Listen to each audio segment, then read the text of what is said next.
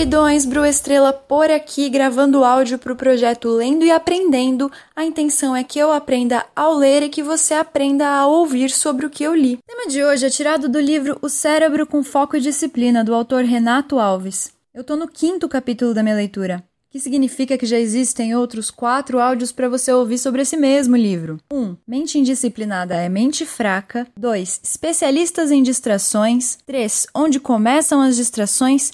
E 4. Estados mentais e os problemas mais comuns. O tema de hoje é os caminhos para a blindagem emocional. O autor começa te fazendo a seguinte pergunta: Quando uma situação abala o seu emocional e o deixa fora de controle, o que você faz para se acalmar? Ele explica que existem várias maneiras de tentar restaurar o equilíbrio e de manter o controle em uma situação de crise. Algumas dessas maneiras são mais adequadas, como por exemplo um diálogo, uma tentativa de esclarecimento, de compreensão do que aconteceu.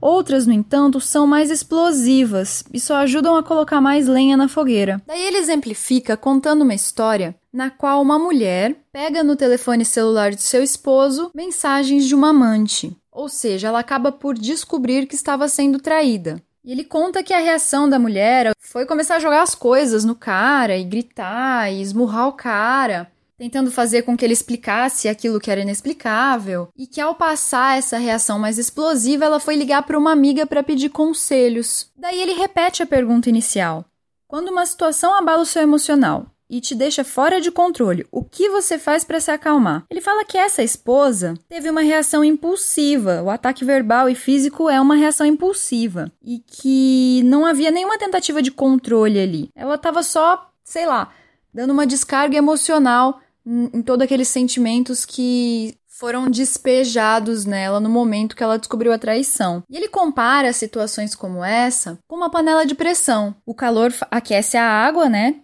Em estado líquido, fazendo com que ela se expanda na forma de vapor e gera assim uma forte pressão dentro da panela lacrada. Quando a pressão atinge certo limite, ela aciona uma válvula de escape na tampa e que se não houvesse essa válvula, a panela explodiria. Ele fala que a descarga emocional é muito parecida com esse sistema da panela de pressão. Quando uma situação nos coloca em limites emocionais, o nosso organismo procura alguma válvula de escape para jogar essa pressão para fora mesmo. Algumas pessoas aliviam essa pressão atacando, como o exemplo da esposa que ele dá. Mas ele fala que existem outros tipo, outro tipo de pessoas, né, que se utilizam como descarga emocional de uma explosão interna ou uma implosão que significa que quando a pessoa chega nesse limite de emoções, ela se fecha e usa uma grande energia para diminuir a raiva que sente. Ela não tenta ponderar a situação, ela só fecha os sentimentos dentro dela e tem meio que uma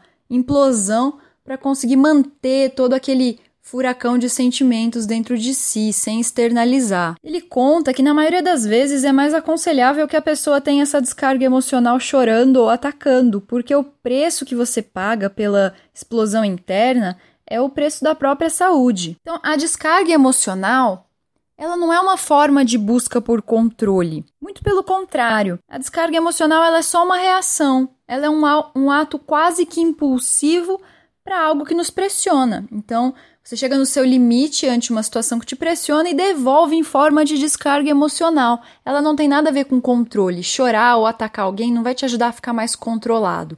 Só vai ajudar a jogar para fora aquilo que tá te sufocando. Ele fala que muitas vezes Muitas vezes não, né? Quase todas as vezes, as pessoas que parecem mais descontroladas porque estão fazendo um escândalo ou chorando terão menos consequências drásticas do que aquelas pessoas que, ante uma situação de crise, parecem calmas ou pacíficas, já que a pessoa ao chorar está fazendo essa descarga e colocando para fora do corpo. Enquanto que a pessoa que se mantém pacífica e calma, na maioria das vezes está explodindo internamente. E essa explosão, essa implosão vai gerar nela uma doença. Vai se externalizar de outra maneira, se não for pelo choro, ou pelos gritos, ou pelo ataque físico. Mas, Bru, então quer dizer que o Renato ensina pra gente é que a gente deve, ele aconselha que a gente ataque as pessoas e comece a chorar e gritar com os outros quando a gente se sentir em uma situação de pressão emocional. Não, não é isso. Ele está só pegando aqui quais são as possibilidades de válvula de escape emocional e comparando. Existem duas possibilidades de válvula de escape emocional: Quando você chega no seu limite de pressão, existem duas maneiras de você externalizar essa pressão. A primeira delas é gritando e chorando e enfim, e a segunda delas é implodindo. Nenhuma das situações é boa, nenhuma das situações é aconselhável. E daqui a pouco a gente vai explicar qual é o aconselhável de verdade. Mas ele fala que se você chegar a uma dessas situações, é realmente mais aconselhável que você chore e ataque as pessoas do que que você jogue isso para dentro do corpo. Ou melhor, segure isso dentro do teu corpo. Ele conta daí um exemplo pessoal, né, da vida dele, falando que no momento em que a rotina dele estava muito frenética, que ele estava no auge é, da carreira profissional dele, ele não conseguia dormir, não conseguia comer, que ele estava extremamente desgastado e muito estressado. E que todo aquele estresse era contido à força e anulado dentro dele, e que a partir disso ele desenvolveu uma doença e precisou procurar especialistas mesmo, e que o conselho que ele recebia dos especialistas é que ele deveria gritar, xingar, brigar, lutar, atacar, chorar para descarregar aquela emoção é, nociva que ele neutralizava dentro dele. Então, eu quero que fique claro aqui é que ele está falando numa situação de pressão máxima. Em uma panela de pressão só existem duas opções: ou a pressão sai pela válvula ou a panela explode. Então, entre essas opções, é mais interessante que a pressão saia pela válvula. Mas existe uma solução. E a solução para que você não precise atacar as pessoas ou então explodir internamente e gerar uma doença para o teu corpo ou para tua mente é não deixar que a tua panela Pegue pressão. Vamos explicar melhor. Quando você vai cozinhar um alimento dentro de uma panela de pressão lacrada, existe um período de tempo entre a formação do vapor e a pressão extrema, que faz com que o bico da tampa comece a girar. E esse mesmo período, ele também existe quando a gente começa a ficar estressado, entre o tempo em que a gente sente que tem algo errado e até que chegue no momento de pressão que nos faça gerar uma descarga emocional, seja ela contida ou externalizada, existe um lapso temporal aqui. E é nesse lapso que ele te aconselha a trabalhar, ao invés de lidar com o momento de pressão de alguma das duas formas é, não aconselháveis, ele te ensina a não deixar que a panela chegue no nível de pressão drástico. Mas como?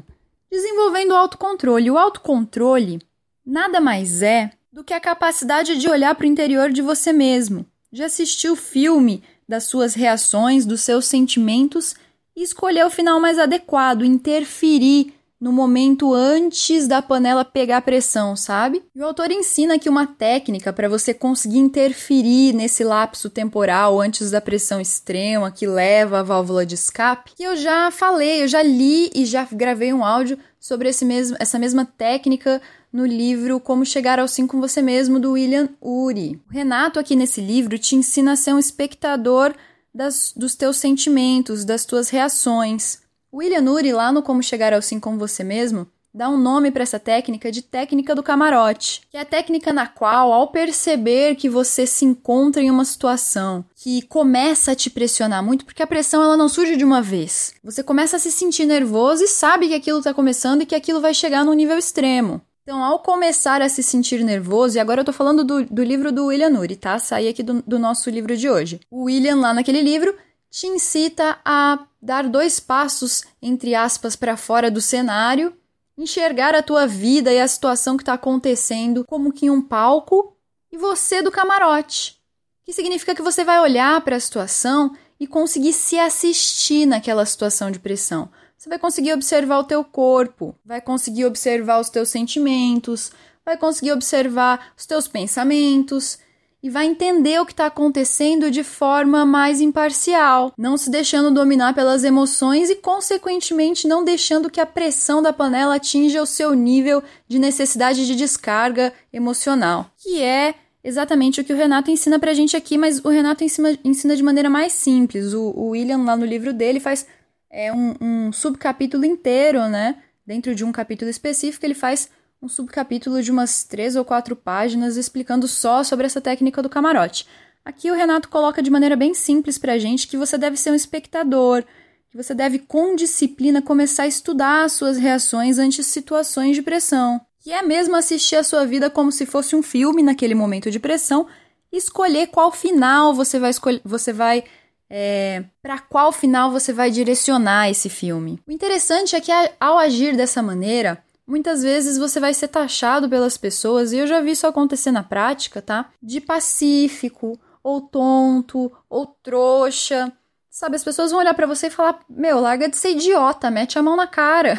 Só que o ponto é você não é idiota. Você só tem autocontrole. Você consegue não chegar ao ponto de precisar meter a mão na cara de alguém. E você não chegou nessa situação de pressão emocional você precisa agredir alguém, por exemplo. Então, conseguir aplicar o que o William chama lá no livro dele de técnica do camarote e que o Renato chama aqui de autocontrole mesmo, é na verdade conseguir transformar a emoção negativa em emoção neutra ou emoção positiva, ressignificando toda a situação por pior que ela seja. Já que você não vai se deixar levar pelas emoções e não vai ser uma pessoa impulsiva ou reativa, você vai conseguir raciocinar o que é melhor fazer numa situação é, de pressão para ter o melhor resultado possível. E se, bem, se você bem pensar, quando a gente reage a alguma situação, é sempre os resultados são drásticos. Quando a gente reage sem raciocinar, quando não passa pelo filtro do pensamento, você só reage, os resultados quase sempre são drásticos. Mas se você conseguir dar dois passos para trás, apl aplicar a técnica do camarote e gerar em você mesmo um autocontrole, você, por mais que esteja na situação de pressão ainda, vai conseguir optar o que é mais racional, o que é mais inteligente para fazer naquela situação. Então, o conselho do Renato é: comece a investigar a origem das suas reações emocionais, a origem dos seus pensamentos, para que você possa mudá-los e direcioná-los de acordo com a tua vontade, de acordo com o teu raciocínio lógico e não com o teu impulso. Ele fala que entre as diversas soluções que a gente dispõe para desenvolver o autocontrole, uma delas é o metapensamento. O que, que significa metapensamento? Como se fosse um policiamento preventivo. A palavra meta vem do grego e significa ir além. Quando a gente junta meta com pensamento, temos o termo metapensamento, que significa ir além dos pensamentos. Em outras palavras, é você olhar, analisar, vigiar, compreender os pensamentos que aparecem na tua mente. Tentar achar a essência mesmo desses pensamentos, a raiz desses pensamentos. Tentar identificar as situações que os geraram. E aí, quando você vigia os seus pensamentos, como uma polícia preventiva faz ao promover uma ronda, você consegue estudar e entender melhor quais são os padrões de pensamentos que a tua mente recorre quando busca soluções para os problemas. Você consegue se entender melhor. E o autor insere aqui uma premissa observada por Aristóteles em 384 a.C., que é a seguinte: todo pensamento gera sentimento e todo sentimento gera comportamento e todo comportamento, por sua vez, gera resultado. Então, a maneira que você pensa vai interferir diretamente nos seus resultados, já que o que você pensa vai fazer você sentir e o que você sente vai fazer você agir, e o que você, a maneira com a qual você age que vai interferir, que vai determinar o resultado das situações. Então, se o teu pensamento, se você for capaz de dominar o teu pensamento ante, ante uma situação, você consequentemente vai ser capaz de dominar o resultado dessa situação, já que percorrendo todo esse esse caminho definido por Aristóteles já lá em 384 a.C., você percebe que pensamento, na verdade, é a raiz, é o que leva ao resultado. O que é sensacional de entender, porque quer dizer que se você souber dominar o seu pensamento, você consequentemente consegue dominar as situações da tua vida. Você consegue redirecionar a sua história e redirecionar as situações que você se encontra, por piores ou mais, entre aspas, descontroladas que elas pareçam. Então, conseguir controlar esse pensamento é na verdade, a essência, o sinônimo de autocontrole. E o autocontrole vai restaurar o equilíbrio tanto da tua mente quanto da situação, melhorar o teu foco e liberar em você energia para agir com inteligência. E o autocontrole, o que é bem interessante do autocontrole, é que ele não é o remédio para você curar a, situação. Ele é a decisão de tomar o remédio. Então, o autocontrole, ele não acontece a partir de algo e gera resultado. O autocontrole é o algo que você escolhe fazer e que vai levar ao resultado. Da mesma maneira que você escolhe tomar ou não um remédio quando você está com dor de cabeça. Se você opta por não tomar, a dor permanece. Agora, se você decide tomar esse remédio, a dor vai ser eliminada com os efeitos do remédio. Da mesma maneira, quando você decide exercer o autocontrole, você vai conseguir curar as situações problemáticas ou os resultados problemáticos das situações. O autocontrole, portanto, é uma opção tua em cada situação da tua vida. Você pode simplesmente escolher, né, ser descontrolado e ter que arcar com as consequências dessa tua escolha, mas sabendo de tudo isso que a gente leu nesse capítulo, eu não te aconselho a fazer isso, já que agora você até entende que pode sim mudar as situações da tua vida ao optar pelo exercício do autocontrole. E o Renato coloca pra gente como grande desafio para obter o autocontrole o autoconhecimento. E esse tema também é abordado lá no livro do William Nuri, do Como Chegar ao Sim com Você Mesmo, de modo que tanto naquele livro quanto nesse os autores colocam que autoconhecimento é o que gera em você autocontrole, porque como você vai controlar algo que você não conhece? Como você vai controlar as tuas reações, as tuas ações, os teus pensamentos se você não sabe quem você é? Então, de início, comece a observar os padrões de comportamento naturais teus, para que você entenda quem você é mesmo, para que você consiga interferir em algo que você conhece. E o autoconhecimento ele é mesmo a arma mais poderosa para que você adapte a tua personalidade de acordo com o teu querer, já que autoconhecimento não significa se conformar com quem você é. Pelo contrário, significa entender quem você é naturalmente para que a partir disso você tenha o poder de mudar aquilo que você não gosta, ou de adaptar aquilo que você não gosta para que tenha menos efeitos na tua vida. Se for algo que você não, uma característica que você não consegue mudar totalmente. Então você tem que entender a fonte dos teus pensamentos negativos através do autoconhecimento para que você interfira nessa fonte, tire o foco dessa fonte, exercendo assim o autocontrole, conseguindo por consequência manter o foco no que realmente importa, construindo assim que esse capítulo quer dizer por blindagem emocional, que é uma proteção mesmo às emoções, o que significa não que você vai ser uma pessoa fria, pelo contrário, que você vai entender que as emoções existem, que elas são importantes, mas que não são elas que vão determinar as tuas reações. Você pode e deve ter emoções, porque é um dos presentes mais lindos que Deus deu para o ser humano, o fato de você conseguir se emocionar. Mas se você se deixa levar pelas emoções, você vira uma pessoa passional, você vira uma pessoa totalmente descontrolada. Não consegue realizar nenhum dos teus planos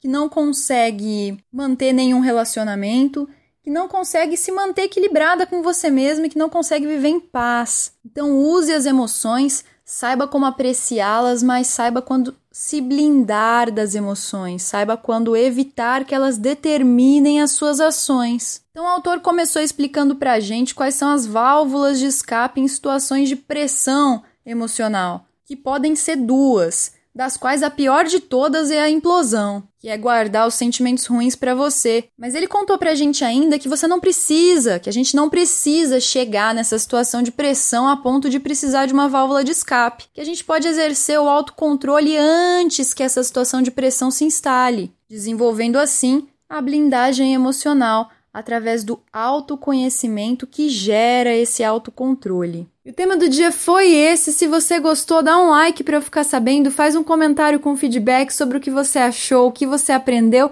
e volta para ouvir porque amanhã tem mais. Sucesso e paz, até o próximo áudio.